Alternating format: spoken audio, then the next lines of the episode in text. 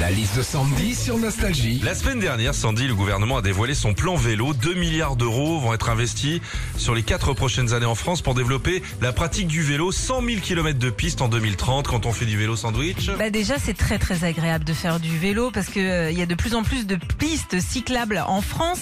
Mais bon, il y en a pas non plus partout. Ouais, c'est vrai. Moi, plusieurs fois, je suis venue à la radio en vélo sur certaines portions entre les bosses, les trous et les pavés. J'ai l'impression de me faire le Paris Roubaix. hein. Quand tu fais du vélo aussi, comme t'as pas de clignotant, bah tu lèves le bras gauche ou le bras droit pour indiquer aux voitures derrière toi que tu vas tourner. Mais c'est pas super pratique non plus de lever le bras tout en tenant le guidon. Hein. Non, j'avoue, hein, c'est quand même plus facile de lever le bras quand on est au bar. hein. Enfin, il existe plusieurs styles de vélo. Le VTT, le vélo de course et le vélo pliable qui te permet de l'emmener jusqu'à ton lieu de travail. Alors des fois, tu sais, tu vois, t'as un collègue, il arrive au bureau, il plie son vélo, il le fout à côté de la poubelle.